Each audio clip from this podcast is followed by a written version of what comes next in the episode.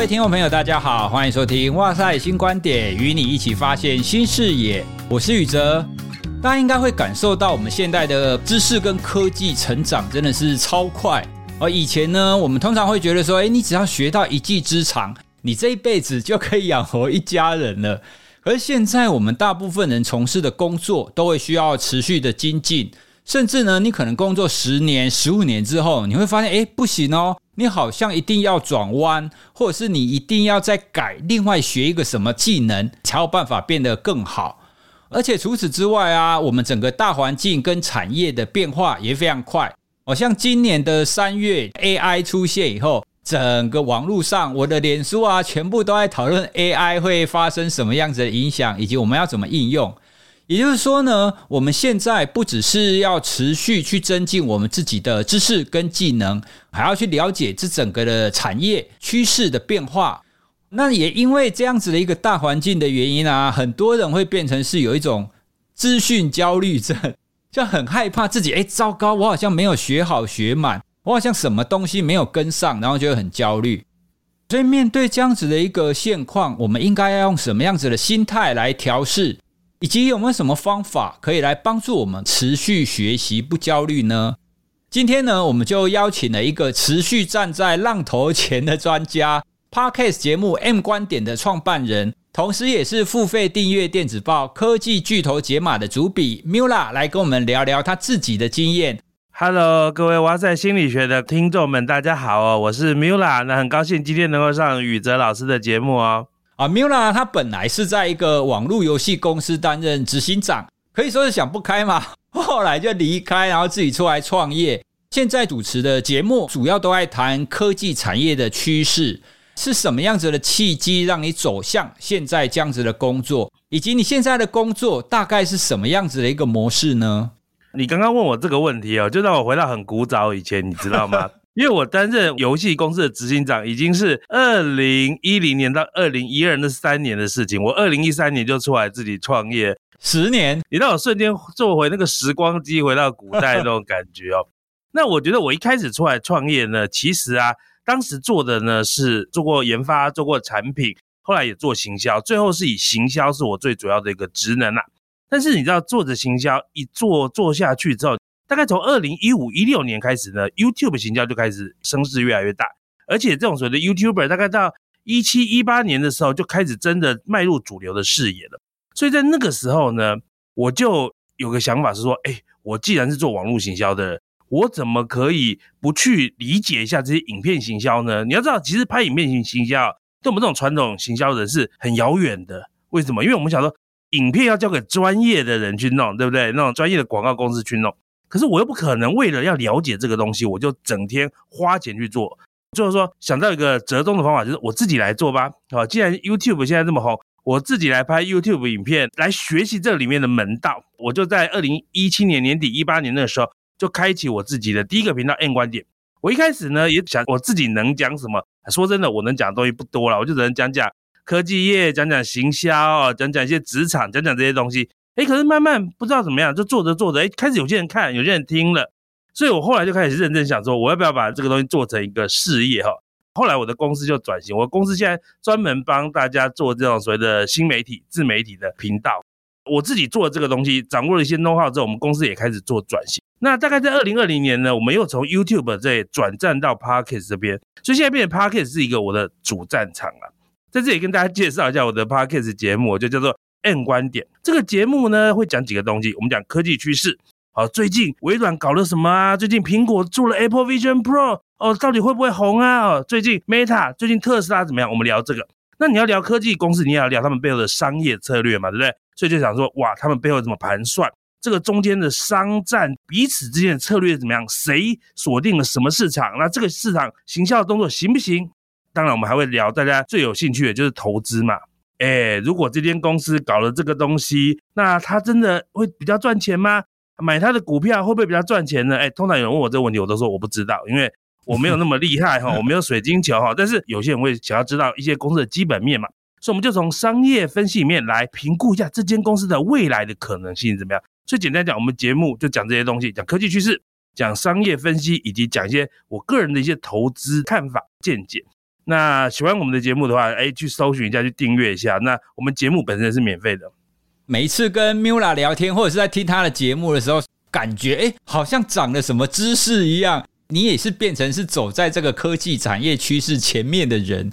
刚刚听了你的转折之后啊，我另外又想到岔题的一点，因为你一刚开始在做 M 观点这个，不管是 YT 也好，或 Podcast 也好，其实都不是你本来的轨道嘛，都很像是哎，你想说哎好，反正我就来做看看。那做了以后呢，就不小心长大了，就有点像是哇塞心理学的 Podcast 一样。我本来也没有想要比较全力在做这个节目，可是也不小心就长大了。这种情况，你当初是怎么决定说，哎，我到底要遵循我本来的轨道，还是我要转弯把后来这一变大？因为这样子的抉择，其实有时候蛮难的耶。这种角色算是某个程度对我们人生的投资，或者我们公司方向的投资嘛。那我觉得你在思考一个投资的时候，你要思考的就是什么？我们一般把它叫做 alternative cost 哦，替代成本评估。说我做原本的事情比较有搞头，还是做新的东西比较有搞头？那我当时的评估就是说，我我认为 YouTube 这个东西起来还有很大的 potential。我认为 Podcast 在台湾有非常大的成长空间。好，一个是已经某个程度来讲，其实整个产业发展的很成熟的网络行销。一个是看起来还有很大潜力发挥的一个自媒体的产业，所以我当时就说，哎，我们看哪边的 upside 比较高，就决定要投入哪一边。事实上，做了这个东西我也比较开心，你知道吗？因为你知道吗？你做行销哈，我们常常讲甲方乙方，嗯，甲方就是出钱的，乙方就是收人钱的。做乙方其实通常比较辛苦一点啦，但是你做自己的节目就比较没有这个问题，因为你就是做自己的东西。对，其实大部分我的感想也跟 Miula 差不多，而且听了 Miula 一讲啊，我发现诶，大部分我认识的他斜杠，他走歪了以后，然后在另外一条路上持续成长的几个人，像 Miula，还有像我前一阵子跟大人学的 Brian，跟瓦基，还有之前我们访问过的陈大洲，其实大家一刚开始在走歪的时候，在斜杠的时候，都没有很刻意的想要干嘛。都只是想，哎，我就顺便做看看。那做了以后发现，哎，我做这个更开心，而且做这个看起来有搞头，才慢慢走歪的。哎，所以再一次的跟听众朋友分享，其实你不要刻意的是说想要斜杠变成什么样子。大部分真的斜杠成功的，刚开始都是出自于一个热情呐，就想要尝试看看。好，那我想要进入我们今天想要谈的主题啊，因为 Miula 你也是会需要。今年累月的去追踪最新的趋势嘛，我常常看你的脸书上，哎，你在追微软啊、Google 啊他们的财报啊，你要写电子报啊，然后做节目，而且你要持续的不断的更新呢，这样子就变成是你要一直追在产业趋势跟知识的最前沿。那你自己有什么样子的窍门，可以这样很快速的学习跟阅读的呢？这是个好问题，叫做高效能的学习跟阅读。其实接受一些其他的节目的状况，他们比较喜欢问我怎么样做高效能的输出哦。但是你问的问题是怎么样做高效能的输入？嗯，做节目一定要讲出有趣、新鲜或有知识的东西，我们当然要有能力去吸收哦。我想分两个部分回答。第一个部分呢，是我认为所谓的高效能的输入这件事情哦，如果你要进行一个真正的比较长久性的解决方案，其实它是没有捷径。等一下，第二部分会想办法给大家一点捷径啊。但是第一个部分，我想先跟大家讲没有捷径，为什么呢？一个通常能够做高效能输入的人，他通常是要有一个已经很好、很有系统、很有效率的看事情的架构，就是任何资讯到你的眼前，自动被分解成那个架构，就像你吃一个食物到你的胃里面会帮你分解成氨基酸、分解成三酸甘油脂，你的身体才能有效吸收嘛。一样，如果你每次知识进来，你才开始思考说我要怎么吸收这个东西，我到底是要切五块还是切十块？其实你吸收就很慢。一个高效能的输入的最核心是你要有一套架构，这叫做知识吸收或知识拆解的一个架构。这个东西不是那么容易速成的。以我自己来讲，我的架构是建立在我十几年的工作经验，而且在这个过程中，我也是不断的学习。我举个例子来讲啊。二零二零年那个时候，疫情前几个月股市很涨，后来股市就开始大涨。股市大涨的时候，YouTube 就出现很多的 YouTuber 开始分析这些股票，对不对？我会想要参考别人怎么讲，我自己能不能进步嘛？那有些时候我就会常常看到一些很让我傻眼的分析。那个傻眼的分析倒也不是他不用功哦，而是他的架构缺了很多东西。一个印象很深刻的是，他分析说 Netflix 啊，他根本是财报在误导别人哈，他只差没有讲造假这么难听的话。你看哦，他拍一部片花一亿美金，他居然呢没有在这个月就把那一亿美金都认列在他的成本里面，而是他上片之后再分成类似三年隔月每个月去摊提，才把费用摊完。他现在就故意把它做资本化。当我看到这个结论，我想说，嗯，可是我在内容产业工作过，所以我知道这个东西是在内容制作产业一个标准的做法。所以你有这个知识，你就说它不是造假啦，哈，你不要看到这个东西就以为人家造，这只是这个产业的一个 practice 正常的惯例。所以你说这个东西是能够瞬间养成的吗？我觉得也很难，对不对？这个就是经验哦。但是呢，我接下来要跟大家讲的是说，你要建立系统，虽然没有捷径。可是我想分享几个我认为可以帮你建立好的高效能知识学习输入的一个系统。第一个是你要对你想学习的领域的最基础东西要重新好好的研究。其实我跟你讲，有个东西很好用，就是大学的教科书。哦，对。今天如果说，哎，蔡老师，我觉得讲心理学也很好，有要开讲开个副频道讲心理学，我会做的第一件事是，我会把大学的所有的心理的教科书先都买买一套。然后把全套看完，把这个东西全部吸收过。或许我不一定百分之百全部搞懂，也不可能百分之百认同，可是我就会建立对这整个知识学科的一个基础架构。好，所以这是第一个建议的东西。第二个是，我会建议你去读那个领域的经典，把那个领域的经典的书全部都读过一遍。经典要读到什么程度？今天你可以针对这本经典书去办一个读书会，你可以可以分享个半个小时、一个小时，觉得可以把精华讲出来。你差不多做到这种程度就够了，就代表说你这个知识你已经真的深深印在你的脑海里。第三个建立系统的的一个基础功哈，我认真讲就是去把英文学好，因为我看的很多资讯都是看原文的。我必须说啦，我们繁体中文的世界的资讯是有限，英文世界如果有一百分的资讯，繁体中文的世界可能只有五十分、六十分，也就是说还有四十分的很重要的东西只有在原文。那你英文不好，你怎么接触这些东西呢？你英文不好，你看的东西都已经是人家转译过给你的东西。一来你的时间差慢，二来是你可能看不到反对的意见，三来你也可能会吸收到错误的资讯，因为对方可能解读的时候解读错了，你就学到错的东西。哦，所以建议从这三个角度去学习建立系统。以上是我的第一个部分的 回答，不能讲作弊啊，反正有没有捷径？有。第一个捷径呢是。针对任何你在学习，或者你看到一篇文章，看到有人跟你讲个说法，都不要直接买单。你要问问，针对每一个说法，你都要连续问三个问题、五个问题，问后续的问题，而且把这些后续的问题都解答了，你基本上就可以把这件事情的学习的精要的部分学完。举个例子来讲，如果有人问我说：“请问哇塞心理学很红啊，为什么？为什么它很红？”那这是第一个问题，对不对？那这个时候我可能给一个很简单的答案，说啊，因为主持人很厉害啊，节目很专业啊，主持人又帅又风趣啊。假设你的思考逻辑只到这边，你就完蛋了，因为你得到一个很表面、很肤浅的答案，而且对你人生没有帮助，你没有完全没有任何学习。所以这种你要问第二层的问题，说为什么节目很专业就会红？真的吗？难道没有节目很专业又不红的节目吗？你一定找得到很专业又不红的节目。然后你会看很专业、很红的节目，也要看到很专业，然后有点红又有不太红的节目。你这时候去分析说，真的为什么会有这样不同？问了第二层的问题之后，你可能可以再问第三层的问题，一直问下去，一直问下去的时候，你就会挖掘出问题的本质，或者是你要学习这个知识、学习的本质。啊，举个例子来讲，脸书不是推出 Threads 吗？打击 Twitter 的这个 APP，对不对？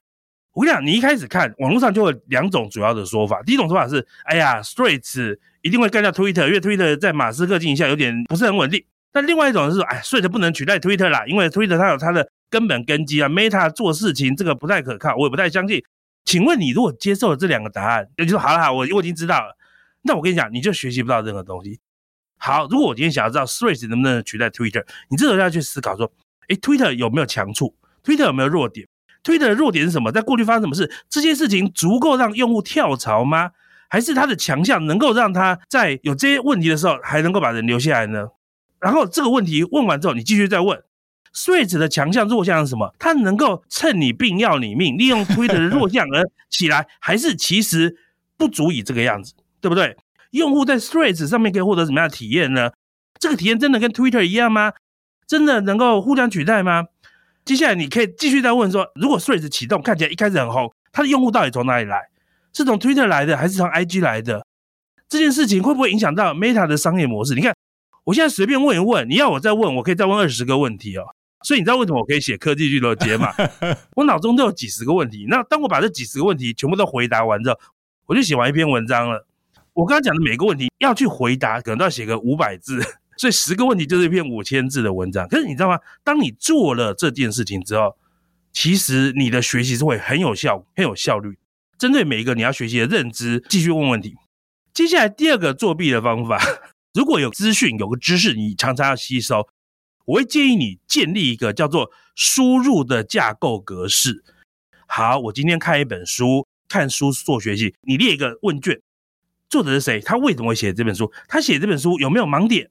那他写这本书里面最重要的五个点是什么？做一个这样笔记有没有？然后他这本书有没有哪个地方是可以被批评的？你就做一份这样的问卷。然后你以后每看一本书呢，就开始填这个问卷，你会更有效率的去读这本书。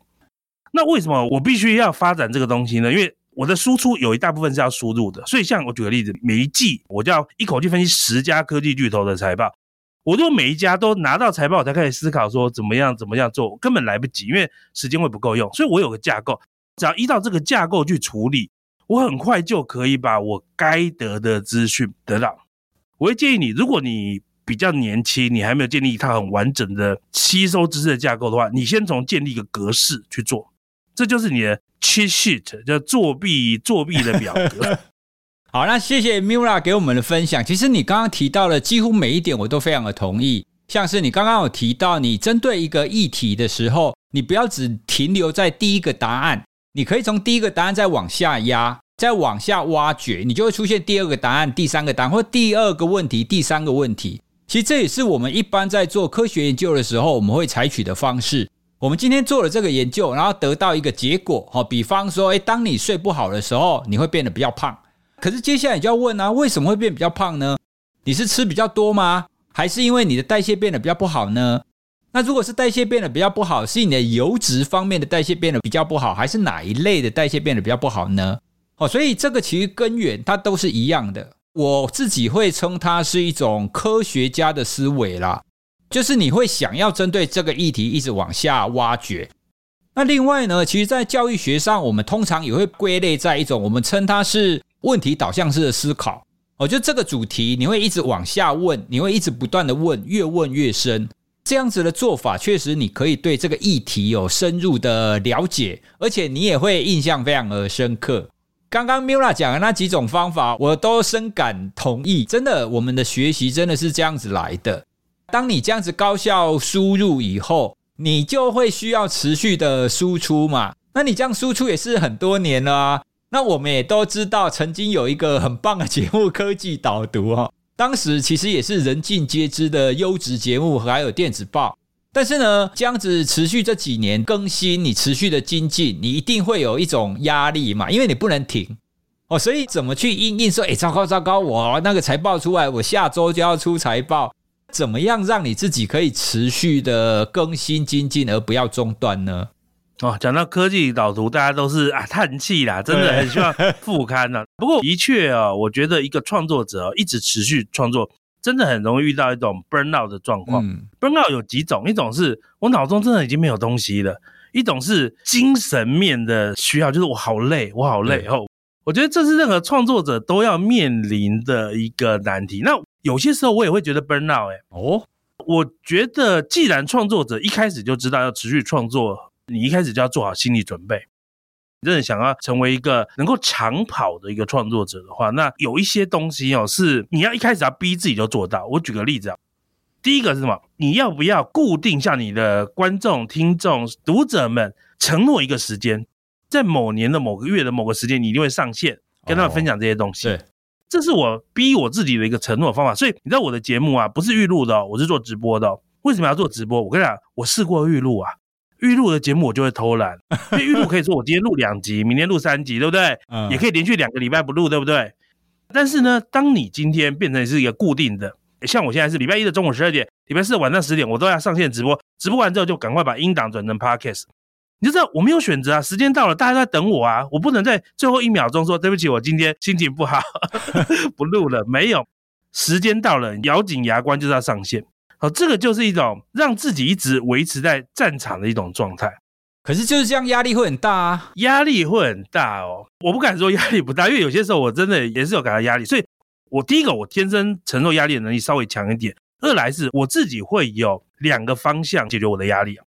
第一个方式是要去除完美主义的思考，这很重要。我觉得很多人的压力来自于完美主义，其实我也会哦。你知道，我有些时候我直播完刚关掉电脑的那个前一分钟，我觉得。我真的是，我今天怎么可以讲这么烂？我真的会这样哦。可是你知道，我通常就是算了，放下，我就放下，说没关系，讲的烂就讲的烂啊。反正我常常跟我的观众跟听众讲说，我有些时候都会讲错，会讲很烂，所以请你接受哈，不要让自己有这个偶包了。你有这个偶像包袱哈，你的压力真的会很大。这是第一点。第二点是，我觉得你要在做节目的过程或者写这些东西的过程中，不断的去依照你的身心状况做适度的调整。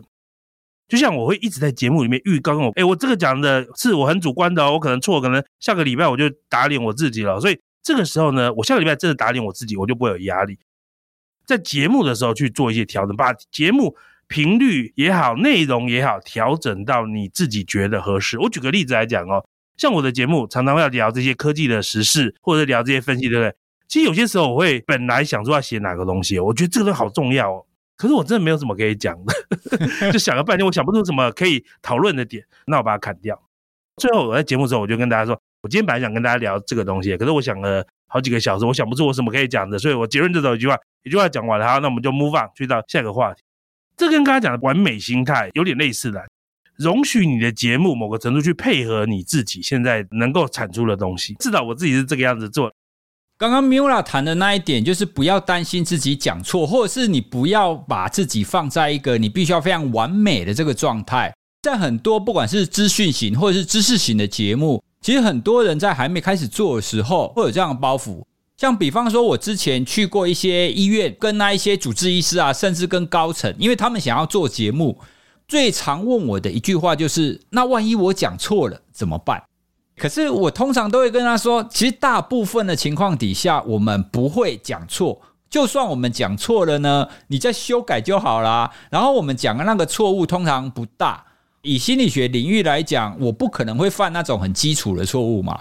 我如果真的会犯错，了不起是他可能没有讲得很清楚，就你就再补充就好了。甚至如果你不小心讲错哦，比方说某一篇 paper 我不小心解读错了，那下一次我再修正回来，其实这样就可以了。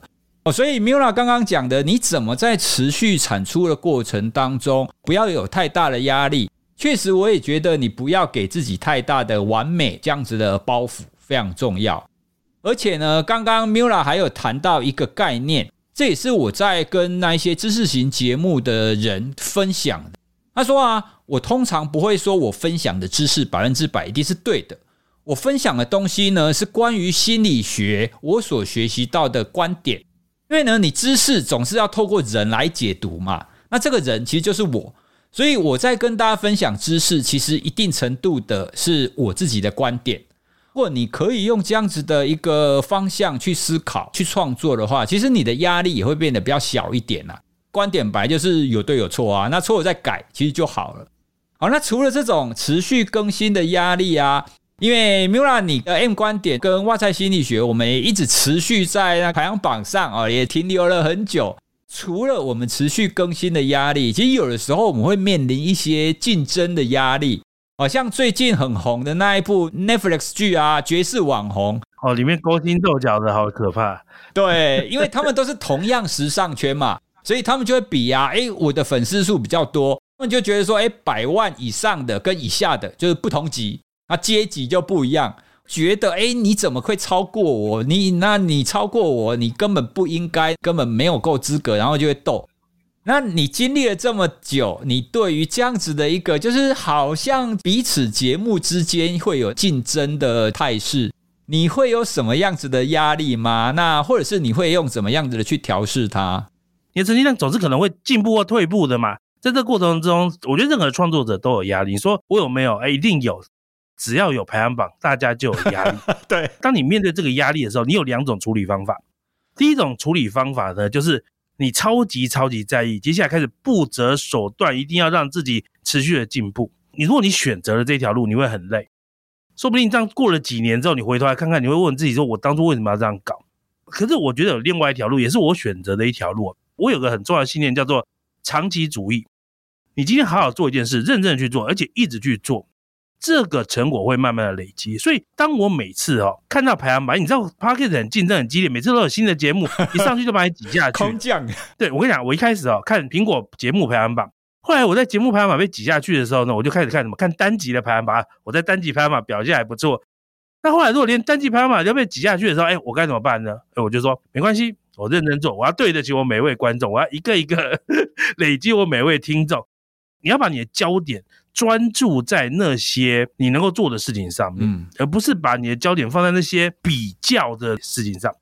我跟你讲，心理压力一定也会有。你看到别人突然瞬间起来比你厉害、比你红，你也会有点压力。可是你就告诉自己说，嫉妒也好，羡慕也好，三秒钟就可以了。三秒钟结束之后，你能做的事情不是看着排行榜在那里心情不好吗？而是什么？好，我怎么样继续好好做我的节目？如果你不相信长期主义，那你你就不见得能够走这条路，因为你不相信持续的努力会有收获。当然这不是百分之百啊，的确世界上有很多不一定会有收获，可是那是一个几率问题。我相信在我目前能做的选择里面，继续去做持续性的努力，会是一个投资报酬率的期望值最高的路，所以我会让我自己专注去走这条路。Miula 谈的这个方向，我自己也是非常的认同。诶，像他讲的第一个，其实就是爵士网红里面他们演的那种样子，就是你发现，诶，你糟糕，你这个排行榜往下掉了，或者是你的粉丝是输人了，你就想尽办法去超过他。这个时候就会很容易误入邪道啊，你就会用一些跟你自己本来想象不一样的那种方法，那有的时候就会越走越歪。每天会听说有一些 YouTuber 或者是有一些艺人。他们会有所谓的微笑忧郁，看起来好像很光鲜亮丽，可是他们私底下，他们可能就会非常的忧郁，他们没有办法有自己好好的调试那些方法。哦，那另外呢，其实面对排行榜竞争这观点，我也跟 Miula 其实也蛮类似的，因为我自己的看法是对，没有错，那个排行榜一定会有上有下。可是呢，我在看那个排行榜上下的时候，我自己其实会用一个类似科学家的方式。